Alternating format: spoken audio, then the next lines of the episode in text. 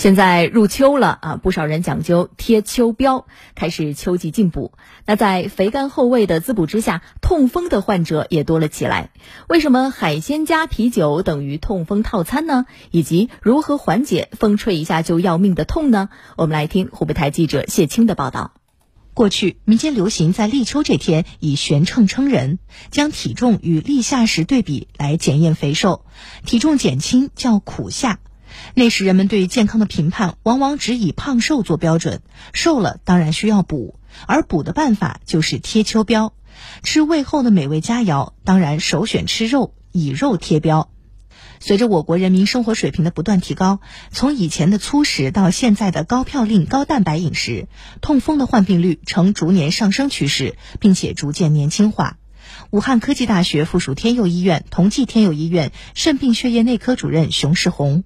痛风是一种代谢性的疾病，所以说我们体内的尿酸呢越积越多，最终啊它会在关节、那个耳朵了以及肾脏等部位的累积，如果沉积在肾脏，就会形成尿酸性结石，最终啊可能造成尿毒症需要透析。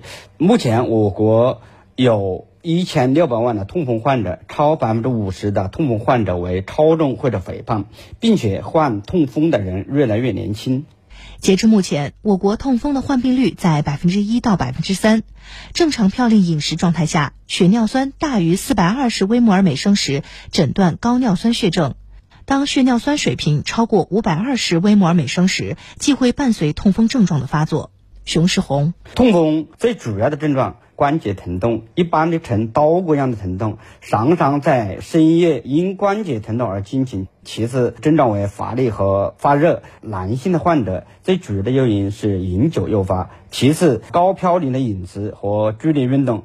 而我们女性的患者呢，最主要的原因是为高嘌呤饮食诱发，其次为突然受冷或者剧烈运动。这种病之所以被称为痛风，有一种说法是，该病发作时风吹一下都痛得要命。如何在急性发作期止痛，成为了患者最关心的问题。熊世红，痛风发作的急性期，我们采取冷敷可以明显的缓解我们的症状。卧床休息，抬高患肢，避免患者的负重，避免过度劳累，避免关节损伤。第二个，多喝开水也可以促进尿酸的排泄。此外，应当及时就医检查血尿酸的水平，并且在医生指导下，呃，谨慎的使用镇痛药物以及接受降尿酸的药物的治疗。不少人认为痛风是吃出来的，尤其是海鲜配啤酒等于痛风套餐，不吃这些就不会得痛风。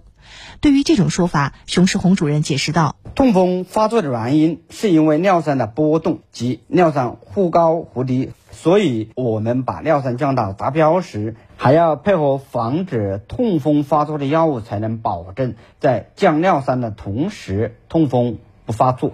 日常生活控制饮食，减少高嘌呤饮食，是是很有必要的，但是并不是唯一的预防方式。禁烟限酒，多喝水，避免剧烈运动，那么坚持医嘱用药，都是可以减少痛风发作的。对，呃。